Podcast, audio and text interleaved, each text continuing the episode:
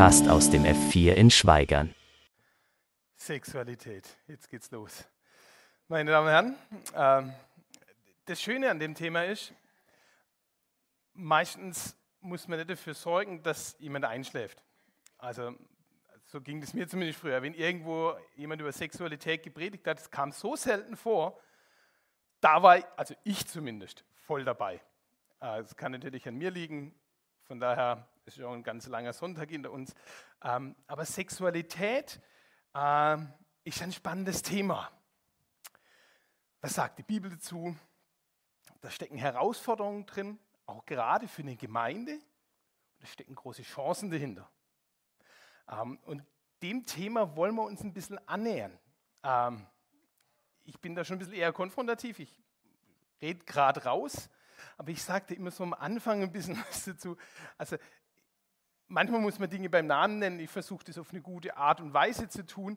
Ich möchte niemand aber verletzen mit dem, wie ich Dinge sage. Trotzdem versuche ich Dinge auch auszudrücken. Gerade wenn es um Sexualität geht. Von daher, wenn ihr da irgendwie persönlich berührt seid oder das nicht so ist, seht mir es nach. Ich versuche irgendwie das Thema irgendwie gut anzupacken.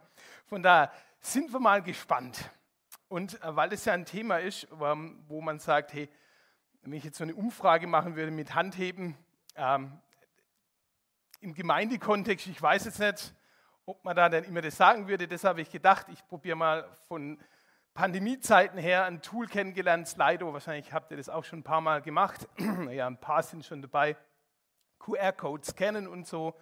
Ähm, also die, die ein Handy haben, dürfen es rausholen, das einfach einscannen oder einfach auf slido.com und dann gibt man da einfach nur noch so ein Hashtag und dann einfach Schweigern eingeben. Und dann solltet ihr genau dahin kommen. Ah. Genau. Und ich schalte gleich die erste Umfrage für euch frei, weil mich würde nämlich mal interessieren, wer sitzt denn hier alle so? Gerade wenn es ums Thema Sexualität geht, ist dann eigentlich entscheidend, ähm, sozusagen wie, ich schalte mal schon frei, dann kann ich schon mal loslegen, was für einen Beziehungsstatus du hast. Also als Single ist Thema Sexualität anders, wie wenn ich verheiratet bin. Ist irgendwie klar. Also kommt darauf an, was für ethische Entscheidungen man in seinem Leben getroffen hat. Aber jetzt so, ich sag mal, in, in Schweigern oder so, da ist man dann eher noch so, dass man sagt, ja, ich warte mit dem Sex bis in die Ehe und so weiter. Von daher könnt ihr mal eingeben, also 21 Leute haben schon abgestimmt, wahrscheinlich ihr oben in, ähm, im Stream. Sehr schön, ihr dürft eigentlich auch kräftig mit abstimmen. Und wir sehen hier, wir haben 65, 64 Prozent verheiratet, ein paar Singles. Bei ein paar, die sind befreundet und bei ein paar ist kompliziert. Also, das darf ja auch sein. Also, ich, ich habe das nicht reingemacht, dass man sagt, ach je, für die Armen. Nee, es gibt, Beziehung ist kompliziert. Das darf es auch mal sein. Von daher ist der Beziehungsstatus völlig korrekt und in Ordnung. Von daher, also viele sind verheiratet. Von daher ähm, könnte man jetzt noch eine Umfrage weitergehen. Äh, ich habe noch eine vorbereitet, die ein bisschen mehr herausfordert wie die Beziehung, also Beziehungsstatus. Äh, keine Sorge. Das Coole ist, es ist anonym, gell? Also ihr müsst nur gucken, dass euer Nachbar es nicht sieht, wenn er drückt. Vor allem, wenn es dein Partner ist. Okay, ähm, wir gehen mal weiter zur nächsten Umfrage. Ich sehe schon. Also folgendes. Welche Aussage trifft auf dich zu? Ich habe, also man kann mehrere auswählen. Ich habe in der letzten Woche mit irgendjemand über Sex, als Sexualität gesprochen. Okay? Ich habe in der letzten Woche über Sex Gedanken gemacht, oder mir Gedanken gemacht, das stimmt so grammatikalisch nicht ganz, aber ihr ahnt, was dahinter gemeint ist. Oder schon eine Weile her, dass ich über Sex nachgedacht habe. Oder dafür bin ich Status war mal schneller, gell? jetzt muss man überlegen, was ist denn da auch so los und so. Ah, okay. Ja, alles cool. Also die Hälfte von den Leuten, von den 27 Leuten, die abgestimmt haben, haben letzte Woche mit irgendjemand über Sex gesprochen. Super, finde ich gut, also dass man das macht. Ich habe festgestellt, so als Beobachtung, Männer machen das nicht ganz so häufig, Frauen machen es häufiger. War meine Beobachtung bisher. Ich war total erschrocken, als meine, meine Frau mir erzählt hat, was die mit ihrer Freundin alles redet. Das war echt so die weibliche Psyche kennenlernen, so gefühlt. Und ich habe festgestellt, krass, was sie da alles, das ich nie meinem Freund erzählt und so. Aber wie auch immer, also voll cool. Und ich hatte es tatsächlich vermutet, ähm, der meiste Anteil hat sich darüber Gedanken gemacht. Irgendwie war es ein Thema. Sexualität, also ich sage mal, je jünger man ist, glaube ich, umso mehr ist auch ein Thema, weil es da was zu entdecken gibt. Also so ging das mir. Ich weiß nicht, ich habe mit 12, 13 Jahren mir das erste Mal so Gedanken über Sexualität gemacht. Boah, das war prickelnd. Ich habe gedacht, das möchte ich auch mal. Und dann ging es noch eine ganze Weile, äh, bis ich meinen ersten Sex hatte. Aber das macht nichts. Ist trotzdem schön dann. Aber wie gehen wir jetzt mit dem ganzen Thema um? Und wir haben jetzt noch ein paar Dinge da drin, wo wir sagen, hey, ähm, vielleicht spielt das Thema auch gar keine Rolle. Trotzdem ist es, glaube ich, gut, wir reden in unserer Gemeinde auch mal darüber, wie sieht es denn damit aus? Weil das ja ein Thema ist, ähm, was zum einen wunderschön, aber zum anderen ein ganz intimes Thema ist. Sexualität, das ist ganz nah bei mir. Also intim, ist, das meint so viel wie mir am nächsten. Also das ist was, was mir ganz tief geht. Und Sexualität geht ganz tief. Und entsprechend ist, wenn es um Sexualität geht, sind auch manche Verletzungen drin. Ganz schnell ist das passiert. Auch in der Ehe übrigens. Ähm, da, da geht es ganz schön zügig, weil das trifft mich. Und ähm, ich habe jetzt, wollte ich nicht überstrapazieren, die Umfrage und sagen, wer hat denn gerade zur Zeit so, äh, bei wem läuft es denn gut und bei wem nicht so. Das habe ich mir noch nicht ganz getraut zu fragen, von daher. Ähm, aber was ich mich getraut habe, ich habe gedacht, hey, ich möchte euch heute die Chance geben, auch Fragen zu stellen. Also wenn ihr da auf dem Handy seid, ihr dürft da gerne Fragen reinschreiben. Ich habe mir am Ende eine Folie eingebaut, da steht Fragen drauf. Dann werde ich da reinschauen. Wir gucken mal, wie wir zeitlich hinkommen. Wenn ich nicht hinkomme, dann nehme ich mir danach die Zeit, auf Slido die als Kommentar zu beantworten. Also so, aber ihr versucht auf jeden Fall irgendwie eine Antwort dahin zu kriegen und nachher schauen wir mal. Man kann die auch hoch und runter voten und so weiter. Ähm, genau, weil mir es darum geht, hey, man muss Fragen stellen dürfen. Und das ist, finde ich, auch für uns in der Gemeinde, ist das ein Thema, ich ganz häufig erlebe, dass man nicht drüber redet. Oder wenn man drüber redet, äh, dann lädt man meistens mich zum Beispiel ein in den Jugendkreis und sagt, Markus, jetzt sagst du denn aber mal, wie das so ist mit Sex vor der Ehe, muss aber warten. So, da bin ich, deshalb, manche sagen, ich bin so der Sexheinz und mich lädt man dann im Jugendkreis ein, ich soll denen das da erklären. Und, ähm, also nicht wie, das wissen die meisten. Aber genau.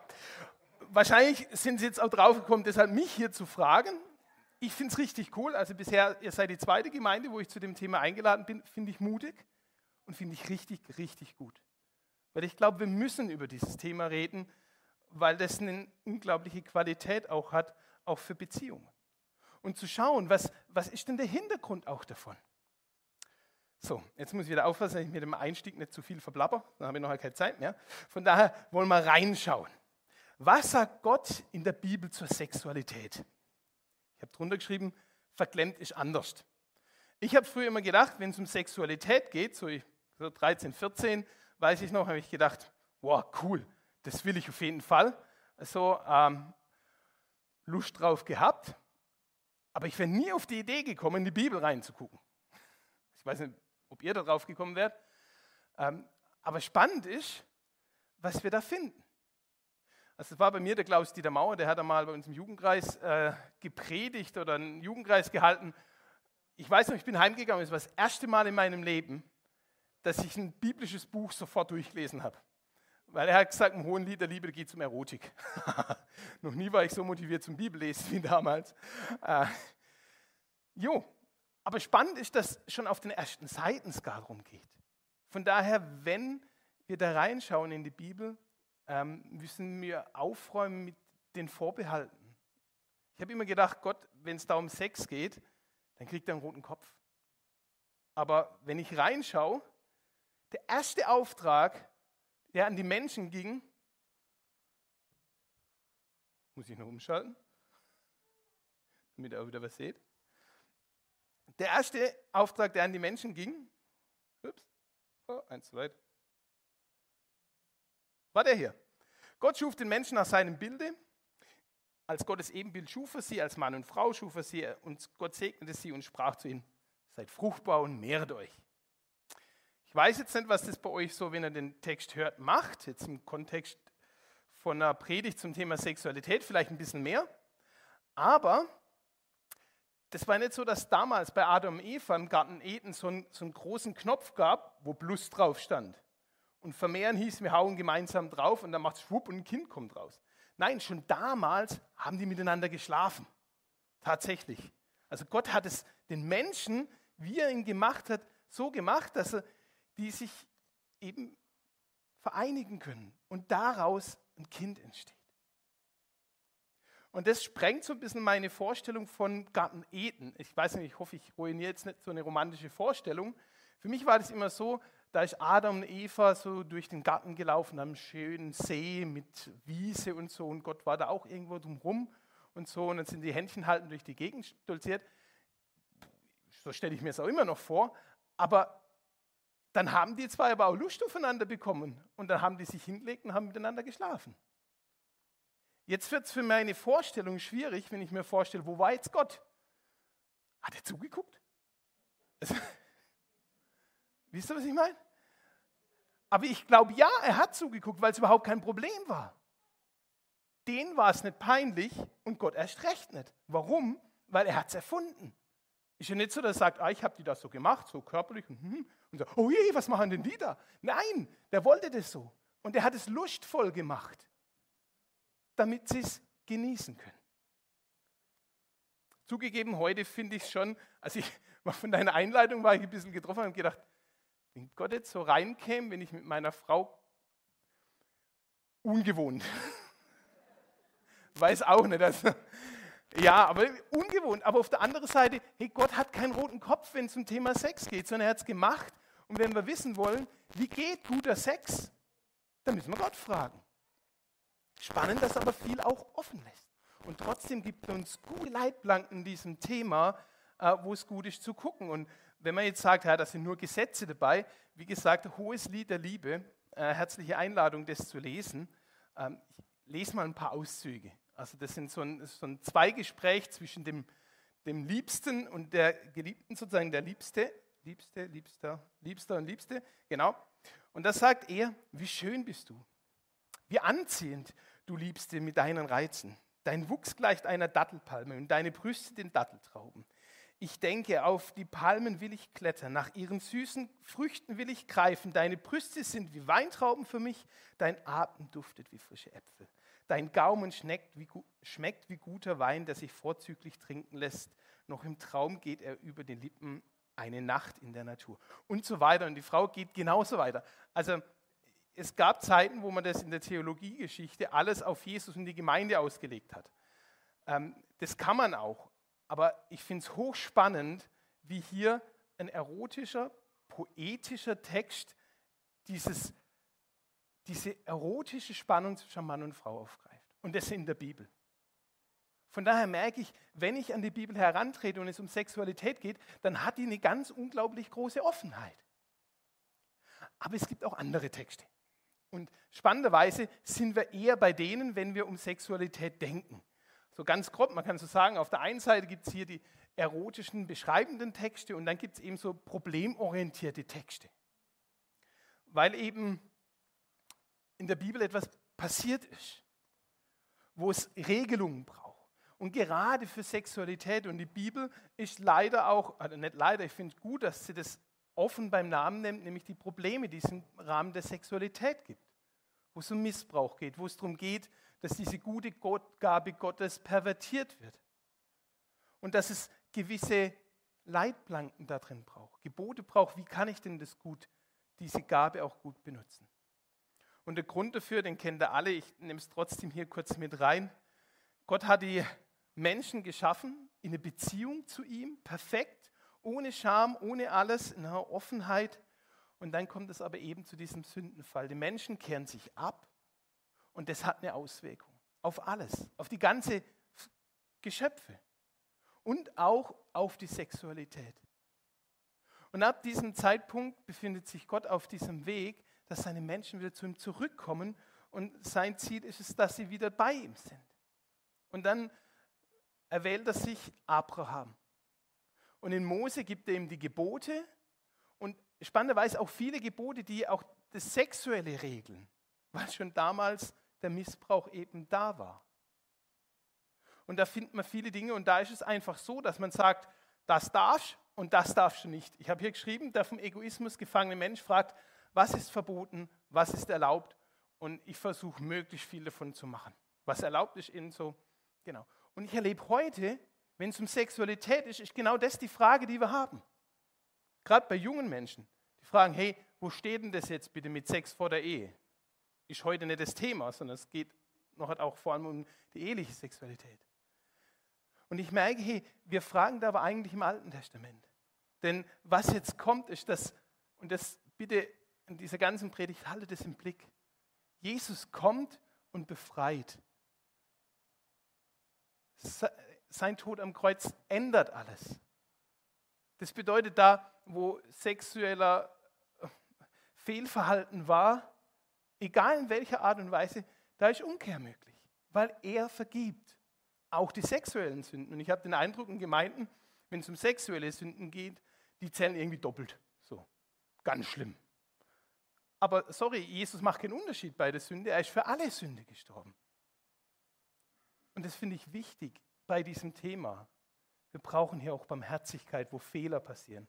Ob das vor der Ehe oder in der Ehe ist. Aber wichtiger ist für mich zu sehen, hey, wir sind auf einem Weg, wohin, wo Jesus wiederkommt und wo es mal eine Neuschöpfung geben wird, wo alles perfekt ist. Aber in der Zwischenzeit leben wir in dieser gefallenen Welt. Und diese gefallene Welt, die bringt uns eben auch in Herausforderungen. Dass noch nicht alles perfekt ist, dass noch nicht alles wieder ist wie damals bei Adam und Eva, sondern wir stehen in Spannungen.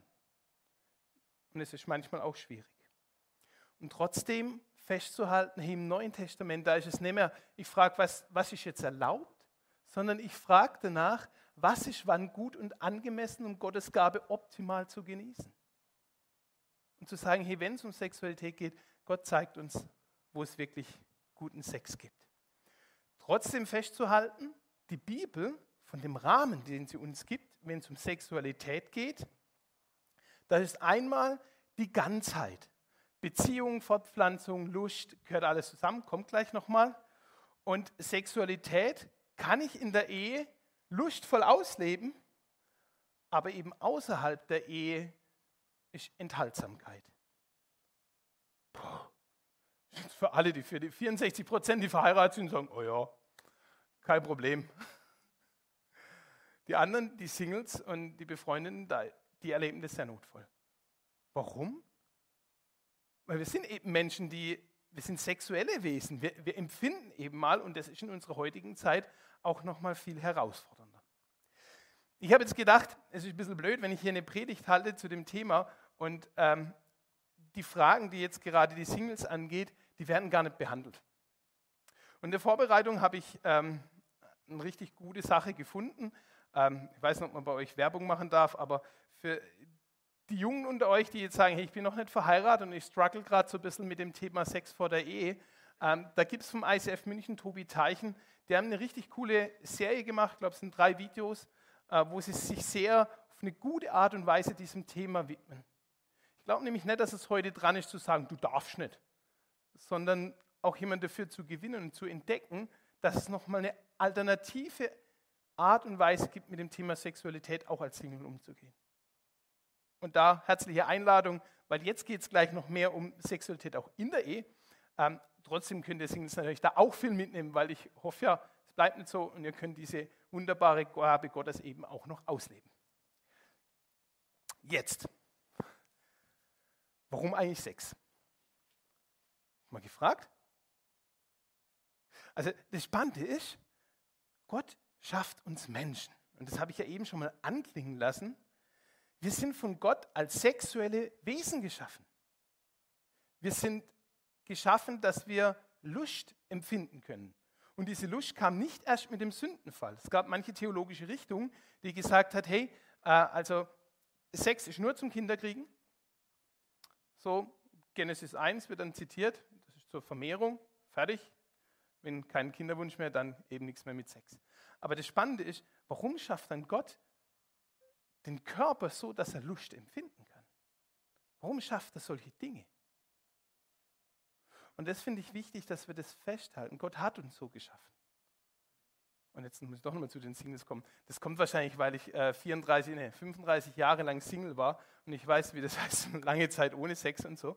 Ähm, da hat man eine unglaubliche Sehnsucht ja danach.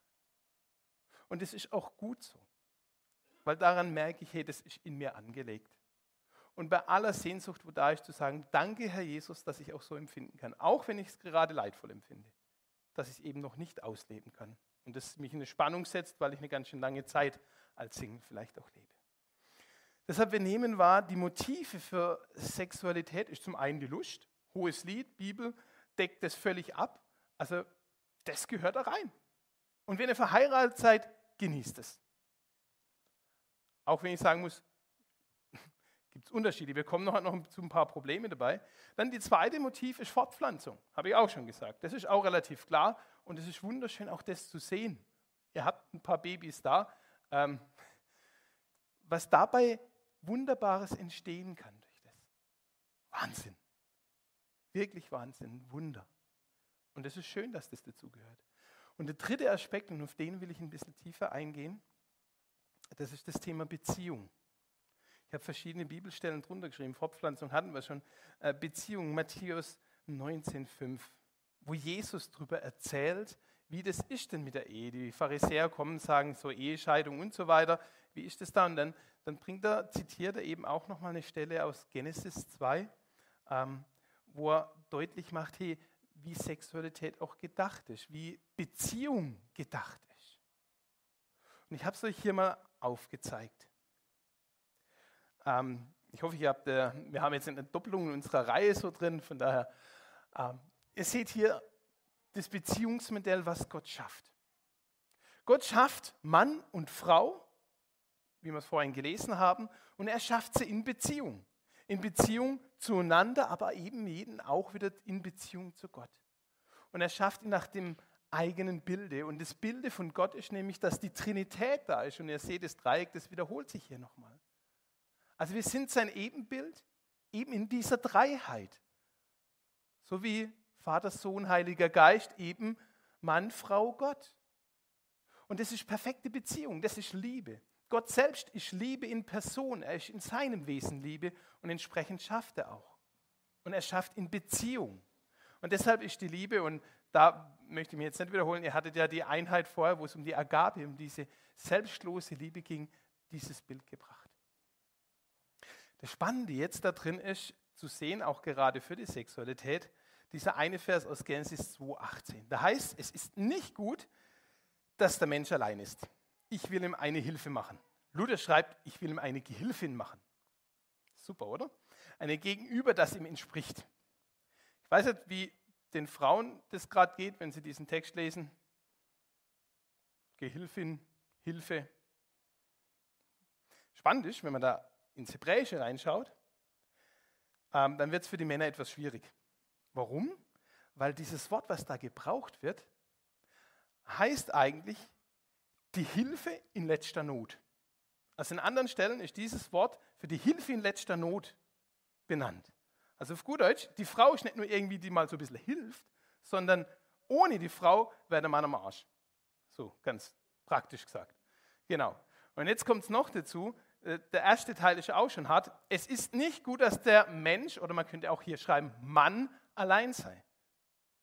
Also die ganze Schöpfungsgeschichte in Kapitel 1 vorher ist nach jedem Tag gesagt, und Gott sah seine Schöpfung an und sie, es war sehr gut. Das erste Mal, wenn er sagt, nee, ist nicht gut, als der Mann geschaffen wurde. Das ist hart für uns Männer. Aber ich rette das Ganze, und zwar, wenn ihr mich hinguckt, den Satz anguckt, dann steht da, hey, es ist nicht gut, dass der Mensch allein sei. Also nicht der Mann ist schlecht allein, nee, das Alleinsein ist das Problem. Allein ist nicht gut. Und das ist auch der Grund, warum wir so eine Sehnsucht nach einem Partner haben.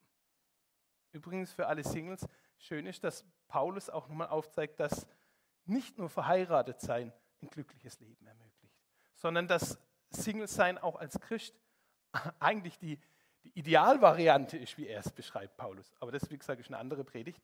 Ähm, aber was wir jetzt hier sehen, ist, hey, die zwei gehören zusammen. Untrennbar. Und die sind auf Augenhöhe. Wenn einer fehlt, dann, dann ist Elend. Und wenn die Frau erste geschaffen wäre, hätte es Gott genauso gesagt. Das heißt, die zwei sind auf Augenhöhe. Und das hat auch eine Auswirkung auf Sexualität. Das heißt, wir sind auf Augenhöhe in der Sexualität. Mann und Frau. Da ist jetzt nicht einer, der das Sagen hat, sondern auf Augenhöhe. Wir machen weiter. Da heißt, darum verlässt ein Mann seinen Vater und seine Mutter und verbindet sich mit seiner Frau. Sie sind dann eins mit Leib und Seele. Das ist die Stelle, ähm, wo das biblische Ehebild herkommt, weil das sozusagen zeitlich ansteht. Also dieses Mann verlässt seinen Vater und seine Mutter, wird vorausgesetzt und dann, wenn er sie sozusagen heimholt, dann schläft er mit ihr. Und das meint nämlich hier dieses verbindet. An anderen Stellen heißt es erkannt. Tatsächlich steht da Dabak. Und Dabak meint so viel wie im Hebräischen zusammengeklebt, zusammengelötet. Hebräisch eine sehr bildliche Sprache. Ähm, wahrscheinlich auch deshalb, weil was hier deutlich wird, ist, das ist eine nicht trennbare Einheit. Und das ist auch genau das, was, äh, was Jesus, warum er diese Stelle hier zitiert. Er sagt, hey, die zwei gehören zusammen. Und das Spannende ist, dass das Hebräisch, weil es so bildlich ist, das auch letztlich aufgreift, was bei Sexualität passiert. Da vereint sich Mann und Frau körperlich und macht sie eins. Und es macht was. Also die zwei sind verbunden, die sind eine Einheit. Und das macht die ganze Dinge jetzt spannend. Vor allem, wenn ich jetzt hergehe und neben die Bibel die Naturwissenschaften lege. Mir hat es sehr geholfen. Also ich bin so ein naturwissenschaftlicher Mensch durchaus, ich kann so in diese Richtung denken und so, glaube aber schon immer an Jesus und Evolution. Genau, ist eine nette Theorie, sage ich mal so. Ganz unvoreingenommen, wenn da, genau, kann man auf mich zukommen. Aber ich finde, Naturwissenschaft, die fragt nicht, warum. Die fragt nicht, warum Sexualität. Die fragt, wie. Die beobachtet. Und es ist spannend, was die Naturwissenschaften jetzt gerade in Sachen Sexualität beobachtet. Die haben nämlich festgestellt, dass es in unserem Körper Botenstoffe gibt, die was Wunderbares machen. Das eine ist Oxytocin, das ist vor allem bei Frauen, kommt auch bei Männern vor, oder Vasopressin, das ist eher bei den Männern. Und das ist ein richtig cooles Zeug. Weil dieses Zeug macht Bindung. Möchte noch einen Funfact am Rande, jetzt muss ich nur auf die Uhr gucken. Ha, kleiner Funfact am Rande. Man hat es rausgefunden über Wüstenrennmäuse. Also da gibt es, genau, Funfact, egal. Ähm, Wüstenrennmäuse gibt es, also da gibt es welche, die leben am Berg und welche, die leben im Tal, so im Flachland. Die im Flachland, die sind monogam, also die haben einen Lebenspartner für ihr ganzes Leben. Die im Bergland eigentlich die gleichen, aber haben halt, welche Maus sie auch sehen, geht's ran. Okay, also polygam.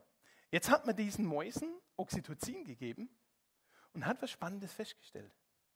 Die Monogamen blieben monogam, aber die Polygamen, die sind plötzlich monogam geworden. Dieser Stoff schafft Bindung. Man hat es genauso umgekehrt und hat festgestellt, dann dreht sich eben um. Plötzlich werden die, die Monogamen polygam. Das trennt Bindung. Also in unserem Körper sind Dinge angelegt, dass Bindung geschaffen wird, dass Beziehung möglich wird. Und das finde ich hochspannend. Und jetzt darf ich euch noch ein Geheimnis verraten. Wisst ihr, was, welche Stoffe beim Orgasmus, beim Sex in rauen Mengen ausgestoßen werden? Genau die. Oxytocin, Vasopressin. Und es ist spannend. Was heißt es? Sexualität schafft Bindung. Das heißt, Gott hat mit der Sexualität uns in die Ehe hinein was Wunderbares gegeben. Nämlich was uns zusammenbringt. Sagen die Männer, super, das muss ich meiner Frau sagen, wenn die heute Abend Kopfweh hat oder so und sagen, aber Markus hat gesagt, hm, nein. Äh, kommen wir gleich noch dazu. Ähm, aber das ist für mich unglaublich erhellend gewesen. Übrigens auch für mich als Single war das unglaublich erhellend, weil ich gemerkt habe, hey, ähm, dieses erste Mal, wo ich mit einem anderen Partner schlafe, das macht bei mir tatsächlich was. Und das lässt mich eben nicht kalt. Das ist eben nicht mal eben so, ich probiere das mal aus, sondern das schafft Bindung. Aber wir sind ja nicht beim Thema, sondern wir wollen äh, zurück zur Beziehung. Das heißt, Beziehung ist das Ziel, auch von Sexualität. Gott möchte, dass hier zwei zusammenkommen, Liebe leben. Und er schafft ihnen noch ein Tool dazu, nämlich die Sexualität, was wunderschön ist, wo man ähm, das eben auch nochmal ganz neu erleben kann. Für mich auch so ein Beispiel, wie Dinge plötzlich sich wieder auch bestätigen.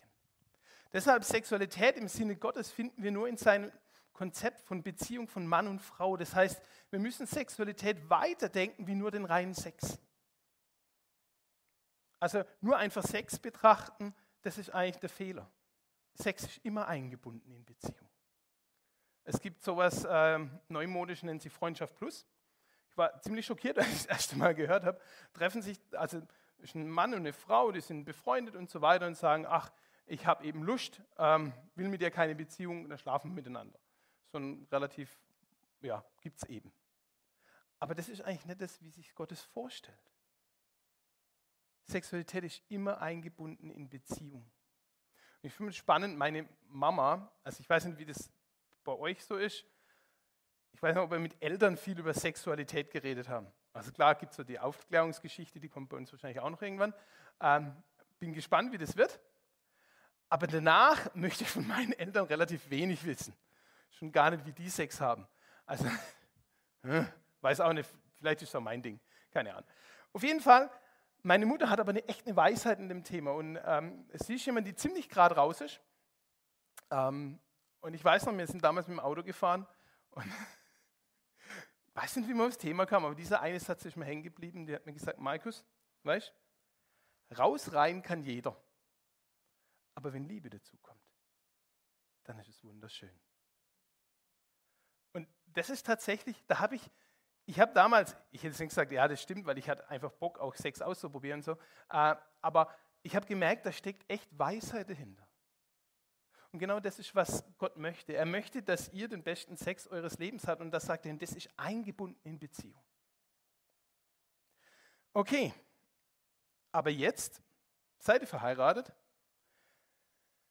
Und jetzt habt ihr hier nochmal so die unterschiedlichen Motive für Sexualität. Das hat halt schon so seine Störanfälligkeiten. Vor allem, wenn die Motive unterschiedlich sind. Ich mache mal als Beispiel wo das passieren kann. Da komme ich und fahre, ah, wo war ich jetzt? Genau, ich war in, in Könken im Gottesdienst. Und vorher habe ich mir noch, äh, neben Gottes im Jugendkreis, bin da in den äh, Edeka reingelaufen, weil ich mir noch was zu essen holen wollte. Und dann laufe ich da rein und dann gucke ich rechts und dann ist eine so große Frau in Reizunterwäsche neben mir.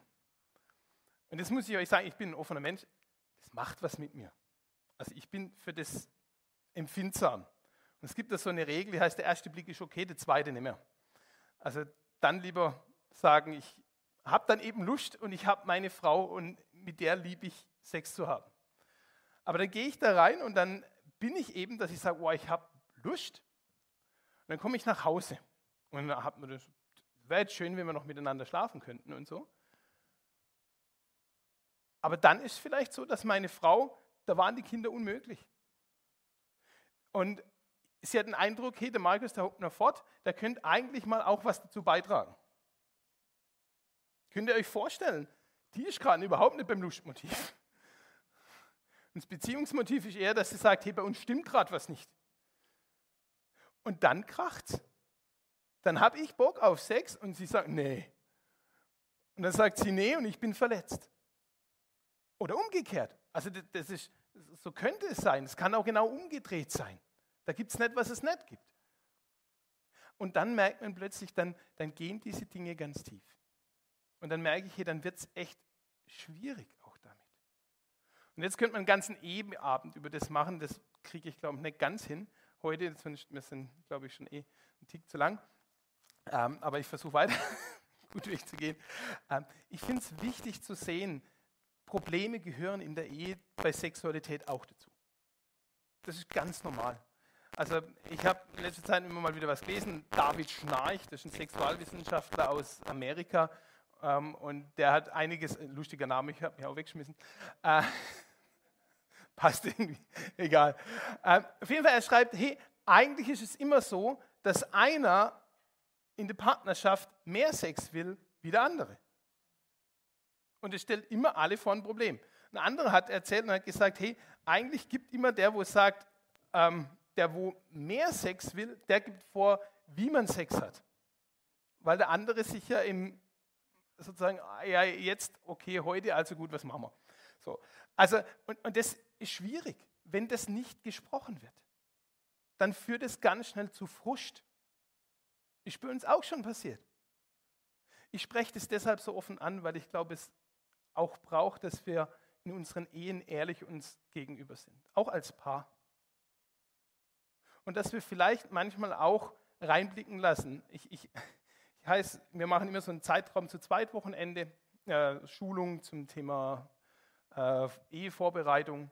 Und ich weiß noch, ein Ehepaar hat mir gesagt, hey Markus, du bist der Erste, der mir erzählt, dass es in der Ehe manchmal auch, was Sexualität ist, angeht, schwierig ist. Dann habe ich gedacht, Alter, was geht ab? Die gehen die da rein und, und ähm, haben vielleicht dann gesagt, hey, wir, wir, wir warten mit, mit dem Sex vor der Ehe und dann funktioniert es irgendwie nicht. Und dann bist du total gefrustet. Und du denkst, was ist mit mir los? Und dabei, also wie gesagt, ich mache die Umfrage nicht, aber äh, ich, ich glaube, den meisten ging es schon so, dass es Zeiten gab in der Ehe, wo man sagen muss, das war jetzt so semi. Und wir haben Streit sogar über Thema Sexualität gehabt. Und glaube ich, da ist es wichtig, dass wir ehrlich auch mit umgehen. Spannend auch in dem Zug finde ich nochmal die Geschichte, wenn es um guten Sex geht. Ich habe immer gedacht, es liegt an der Technik. Ich weiß nicht, ob die Männer so denken. Ich glaube, wahrscheinlich ist unsere Gesellschaft ziemlich pornoverseucht, weil die einzigste Möglichkeit, heute Informationen über Sex zu bekommen, ist leider die Schmuddelzeiten. Und unsere Jugend, das ist dort, wo sie über Sex hören und wo sie über Sex lernen. Und was man dort lernt, ist, es kommt auf, was weiß ich, das muss ich jetzt nicht alles erzählen, an, und dann liegt es meistens an der Technik. Das Spannende ist, dass Sexualwissenschaftler sagen, nee, an der Technik liegt es ziemlich gar nicht. Einer hat mal gesagt, hey, sexuelle Reife ist nicht gleich geschlechtliche Reife. Sondern geschlechtliche Reife, das ist das, wenn ich fähig bin, ähm, Sex zu haben. Aber die sexuelle Reife, die kommt oftmals viel später. Dieser David Schnarch hat immer wieder solche Runden gemacht und hat Umfragen gemacht und hat gesagt, hey, wer, wer empfindet sich selbst als sexuell reif? In Form von, dass er äh, einen glücklichen Sex hat und sich selbst da erfahren kann und so weiter und das wunderschön ist. Äh, und dann hat er gesagt, meistens waren es Leute bei den Frauen über 50. Das hat mich persönlich schockiert. Habe ich gedacht, puh, weiß jetzt auch nicht.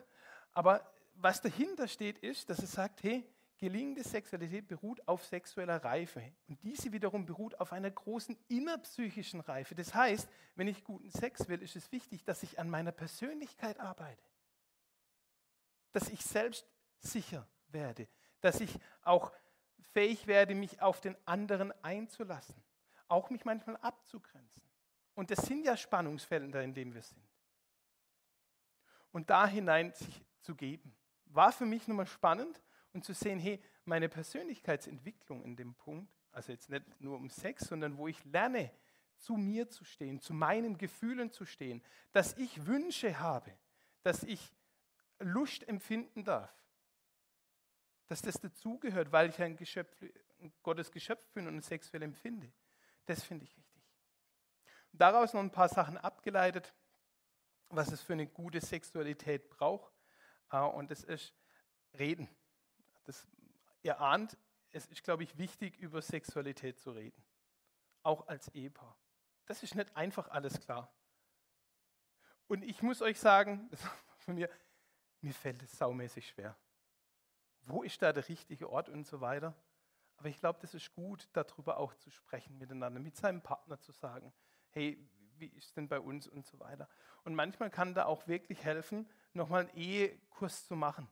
Das ist nicht nur, wenn man so anfängt mit Ehe, sondern vielleicht ist auch mal wieder dran, auch nach 30 Jahren Ehe zu sagen, hey, ich suche mir dann einen guten Ehekurs und wir nehmen dann mal ein paar Impulse auf, vielleicht auch gerade, wo es um Sexualität geht. Oder ich suche mir jemanden, weil wir merken, wir als Paar haben da unsere Herausforderungen in Sachen Sexualität und eigentlich sind wir beide mit dem Thema nicht glücklich. Also klingt blöd. Es gibt Sexualberater. Es gibt auch Christen, die das tun. Weißes Kreuz, herzliche Einladung, da vorbeizuchecken. Also, und das finde ich wichtig, dass wir uns helfen lassen in diesen Themen. Spannend für mich, ich kürze es ab, Paulus, der selber Single war, sagt, Sex gehört dazu. Aber auch schon er macht deutlich, hey, ihr müsst miteinander reden. 1. Korintherbrief. Da sagt er, hey, der Mann soll seine Frau nicht vernachlässigen und die Frau soll ihren Mann nicht zurückweisen. Jetzt wichtig, wenn einer Nein sagt, ist das völlig ein Okay. Da geht es um längerfristig. Nicht die Frau bestimmt über ihren Körper, sondern der Mann. Ebenso bestimmt nicht der Mann über seinen Körper, sondern die Frau. Entzieht euch einander nicht, außer ihr vereinbart das für eine bestimmte Zeit, um euch ganz dem Gebet zu widmen. Ihr merkt hier die gleich die Augenhöhe von denen, wenn es um Sexualität geht. Spannend auch beim nächsten, ähm, wenn es darum geht, hey, ordnet euch einander unter in der Ehrfurcht vor Christus. Ihr habt da beim letzten Mal, glaube ich, Thema Haupt und so gehabt. Ähm, nicht mehr dazu, wichtig aber finde ich bei diesem Text, dass er eingeleitet wird mit dem, mit diesem Satz, ordnet euch einander unter. Mann ordnet sich unter Frau, Frau ordnet sich unter Mann. Spannend. Und das bedeutet auch für die Sexualität, wir sind partnerschaftlich. Es ist unglaublich viel möglich in der Sexualität, sobald, solange beide dazu zustimmen. Und das finde ich auch schön, dass uns Gott hier ein unglaublich große Spielwiese lässt. Und das gemeinsam als Paar zu entdecken, finde ich persönlich ein unglaubliches Vorrecht, übrigens auch von, von Ehe. Ähm, diesen Freiraum zu haben, das ist cool. Augenhöhe habe ich schon gesagt. Ähm, wichtig, Sexualität ist immer einzigartig. Passt auf vom Vergleichen. Wir projizieren manchmal auf andere. Und das, glaube ich, der wichtige Punkt ist zu sagen, hey, ich möchte mit meiner Frau zusammen eine wunderschöne Sexualität entdecken. Da muss ich nicht gucken in irgendwelchen Pornos oder sonst irgendwas. Das ist alles nur eine Scheinwelt. Sondern meine Frau und ich. Und da entdecken wir, was uns gefällt. Und das ist, glaube ich, wichtig. Ähm, dann habe ich noch mit reingeschrieben, den Partner hineinnehmen in die geschlechtsspezifischen Unterschiede. Ich bin ganz froh gewesen, dass meine Frau Hebamme ist. Und, also ich habe Sachen, das habe ich gar nicht gewusst. Also ich gehe jetzt auch nicht ins Detail, aber woher soll ich es auch wissen? Die meisten Frauen reden da jetzt nicht so offen mit anderen, also wenn das finde ich auch komisch. Aber und das auch zu machen, miteinander da ins Gespräch kommen. Jo, jetzt ist zu spät. Ich gucke mal in die Fragen rein, ob welche da sind. Genau. Oh ja, es sind ein paar mehr. Ähm, könnt ihr noch? Muss ich fragen, weil ich glaube, ich, ich habe nicht auf die Uhr geguckt, aber ich glaube, wir sind schon spät, oder? Ja. Einfach weiter. Also, ah, gesagt. Einfach weiter. Also, ähm, die Fragen. Wie damit umgehen, wenn die Frau generell keinen Sex möchte? Das ist eine Frage. Und es kann immer wieder vor. Ich, also ich weiß noch damals, ich war, glaube ich, in Christiwell und habe so einen Fall mitbekommen in der Seelsorge. Ähm, auch dass ein Paar lang, also einfach keinen Sex mehr miteinander hat. Das hat mich schockiert und gedacht, oh, was ist denn da? Ich glaube, es kann manchmal Gründe geben. Ich glaube, wichtig ist, dass man als Paar miteinander im Gespräch ist darüber weil das natürlich auch bedeutet für den Partner, der ja vielleicht auch gerne Sex haben möchte, weil das ja auch dazugehört, da ist es, glaube ich, unglaublich wichtig, darüber zu verstehen. Und vielleicht sich auch in dem Punkt echt Hilfe hinzuzuholen.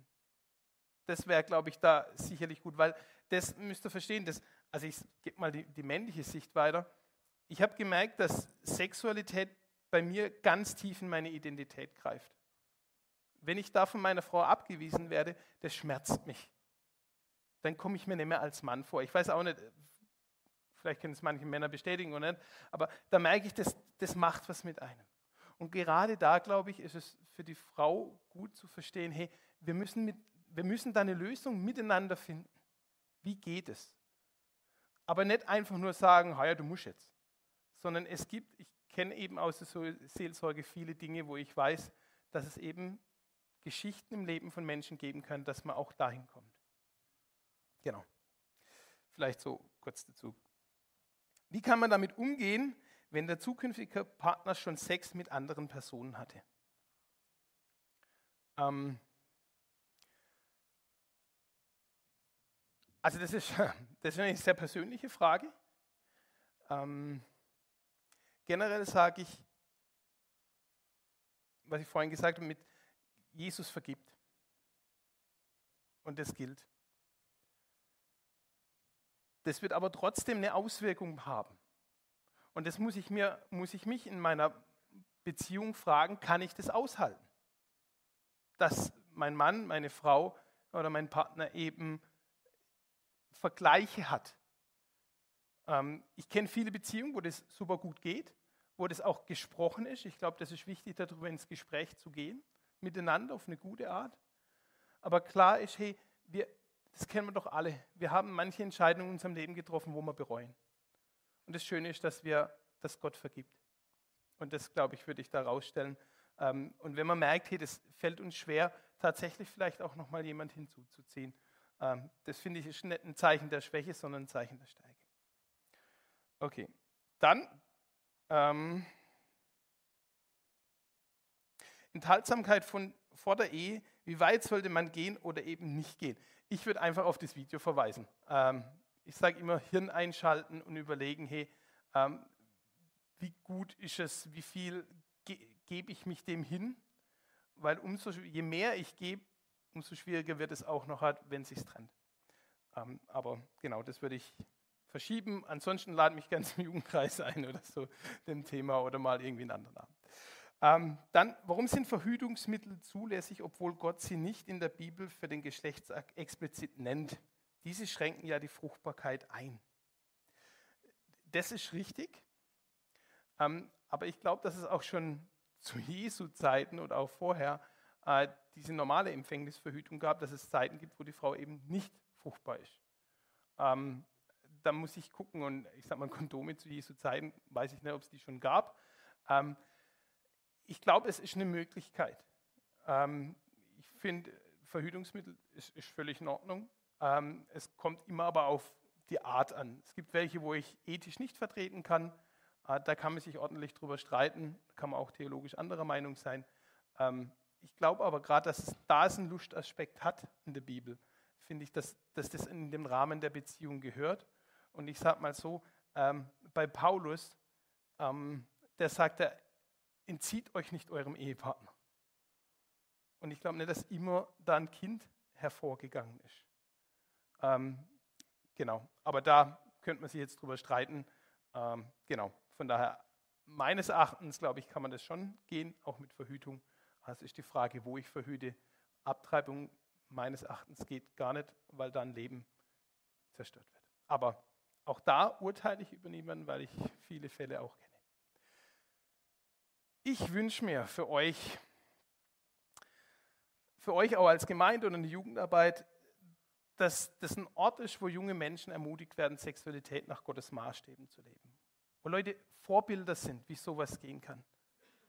Und vielleicht ist es doch auch mal möglich, dass ein Ehepaar, vielleicht auch schon ein älteres Ehepaar sagt, hey, ich erzähle euch mal, wie es bei uns früher war, wo auch schwierige Zeiten waren. Vielleicht ist mal dran zu sagen, hey, wir nehmen einen, einen kleinen Kreis mit jungen Paaren, wo man mal so offen sein kann. Das wäre unglaublich bereichernd, glaube ich. Ich wünsche mir, dass ähm, Singles nicht vergessen werden. Ähm, das ist sehr notvoll. Und die Beziehungsnot, also dass jemand sagt, hey, ich brauche auch Beziehung, gilt eben auch für Singles. Und daher vergesst die bitte nicht. Und dann eben auch, dass unser Ort, äh, unsere Gemeinde Ort von Barmherzigkeit sind. Gerade wenn es auch um sexuelles Fehlverhalten geht. Ich glaube, es ist gut, auch Farbe zu bekennen, wie wir ticken. Und gleichzeitig eine ganz große Offenheit, ähm, wenn auch mal ein Fehler passiert. Und dann eben offen und ehrlich über Fehler reden und ähm, Hilfe zu suchen, wenn in der Ehe Krisen sind. Die gehören dazu. Das Coole ist, wir können gestärkt rausgehen. Jetzt danke ich euch für eure Geduld und Zuhören und ich hoffe, es hat euch ein bisschen was gebracht. In diesem Sinne würde ich noch ein Gebet sprechen. Herr Jesus, ich danke dir, dass du Sexualität erfunden hast und dass das etwas Wunderschönes ist. Ich danke dir, dass du uns so ein Geschenk machst, auch in der Ehe und dass das Beziehung unterstützt. Dass uns das nicht das Reden abnimmt, aber dass es uns unterstützt. Und da danke ich dir und danke dir, ähm, dass das sein darf. Und da hilf uns, wo, wo Nöte da sind, die anzugehen und da wieder den Partner neu zu entdecken, mit ihm zusammen auch daran zu wachsen. Und da hilf. Bitte ich für alle Singles, die das gerade notvoll erleben, äh, die da drin hängen. Schenk ihnen Mut und lass sie genießen, was gerade auch jetzt ist. Und gleichzeitig bitte ich dich um ganz tolle Partner für sie. Ich danke dir, dass du mit uns gehst und dass du ein Gott bist, der ehrlich ist und der Ehrlichkeit schätzt, auch wie es uns geht. Und da geh du mit uns und hilf uns. Lasst uns da nicht allein, ob das in unseren Ehen ist oder in unseren Beziehungen oder auch im Alleinsein. Danke, dass du mitgehst, dass du uns liebst und uns hilfst. Amen.